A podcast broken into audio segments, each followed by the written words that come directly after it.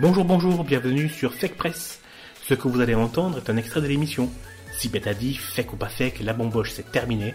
Autant de séquences qui mêlent humour, actualité et culture. Bonne écoute.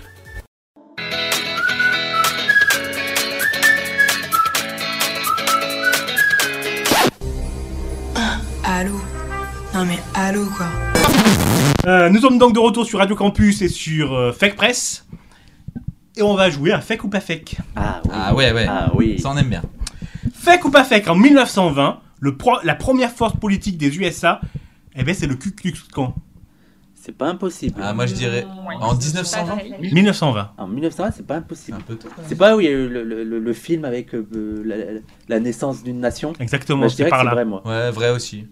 Sylvia, vrai? Olaya? Eh ben c'est vrai, exactement, c'est vrai. Le... En 1920, le- le- la première force sociale et politique des États-Unis, c'était le Ku Klux Klan. C'est quand même euh, Mm. ahurissant. Vous pouvez voir ça en deux parties dans un super documentaire qui est disponible encore sur Arte TV. Ça s'appelle Une histoire de l'Amérique, le Ku Klux Klan, une histoire de l'Amérique. Euh, ça dépeint toute l'histoire de du Ku Klux du Klux- J'arrive. Klux Il, Klan. il me, il me sort tellement par les yeux que j'arrive pas à le Le sortir. KKK. Le KKK, ouais, Ouais, les trois tout à K. fait, caca.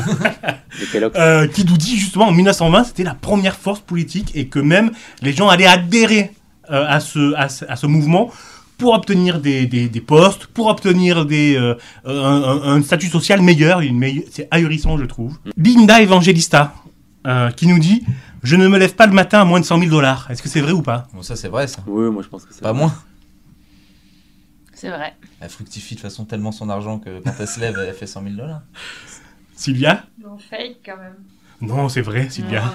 C'est affreusement vrai. Eh oui. Mais je la comprends. Euh, elle, nous, euh, elle nous dit ça dans l'Obs, euh, dans un article qui reprend euh, une enquête sur Elite, la, la boîte de, de, de top modèle en vogue dans les années 80-90, euh, à l'occasion d'un procès pour viol de son fondateur qui s'appelle euh, Gérald Marie.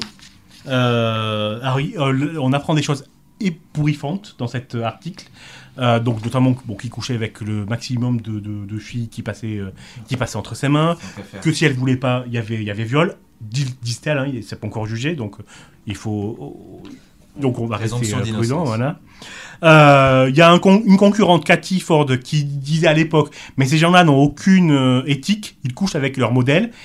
Et euh, l'associé de, de Gérald Marie, euh, qui s'appelle John Casablanca, Casablanca, pardon, qui est décédé en août 2013, rétorquait Un mannequin vierge est incapable de faire passer des choses fortes dans les photos. Ça laisse sans voix quand même. Voilà, hein. le sans-voix veut, veut bien dire. euh, Ça laisse, euh, ça Ce laisse. que l'on en euh, pense. Ça laisse sans voix. Retrouvez Fake Press, l'émission complète, trois fois par mois sur www.fakepress.fr, mais aussi sur les plateformes de podcast, Deezer, Spotify, etc., ainsi que sur quasiment toutes les applications smartphone.